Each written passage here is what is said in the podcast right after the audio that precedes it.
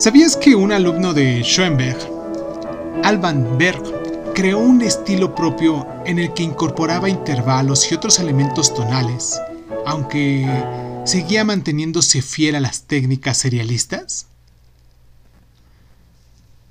Con obras como Pierrot Lunar, Arnold Schoenberg estaba desafiando el oído humano, pero su sistema de atonalidad todavía era una atonalidad libre, pues la gramática de su nuevo lenguaje musical aún no se había desarrollado formalmente. Entonces, Schoenberg solucionó el problema elaborando una codificación en sus escritos teóricos y en sus obras posteriores denominada serialismo dodecafónico.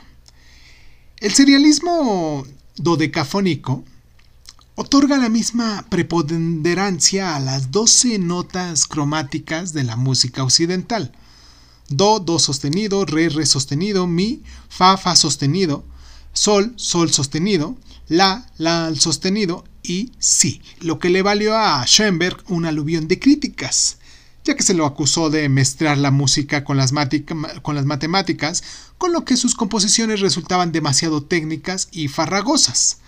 Además, el rechazo modernista de la tonalidad y de otras tradiciones ejerció más influencia en la evolución de la música que el sistema dodecafónico.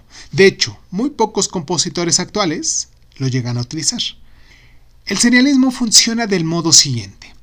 Schoenberg tomó las 12 notas y las agrupó en series que denominó filas.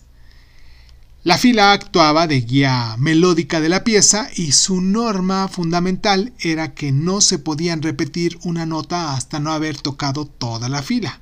Además, el compositor podía manipular a su antojo la fila escribiéndola en sentido inverso. Retrogradación, como se le llama eso. Dándole la vuelta, eh, inversión, transponiéndola o utilizando una combinación de las técnicas anteriores. En sus composiciones, Schoenberg evitaba los intervalos que consideraba tonales o armonías agradables al oído como las octavas o terceras, que parecían tener un centro tónico. A pesar de que la música dodecafónica nos resulta discordante y farragosa, constituyó el estilo central de compositores serios, por decirlo de algún modo, desde finales de la Segunda Guerra Mundial hasta los años 70, fecha en el que dio paso a la música electrónica, el minimalismo, las nuevas, las nuevas tonalidades y otros estilos musicales que actualmente nosotros conocemos.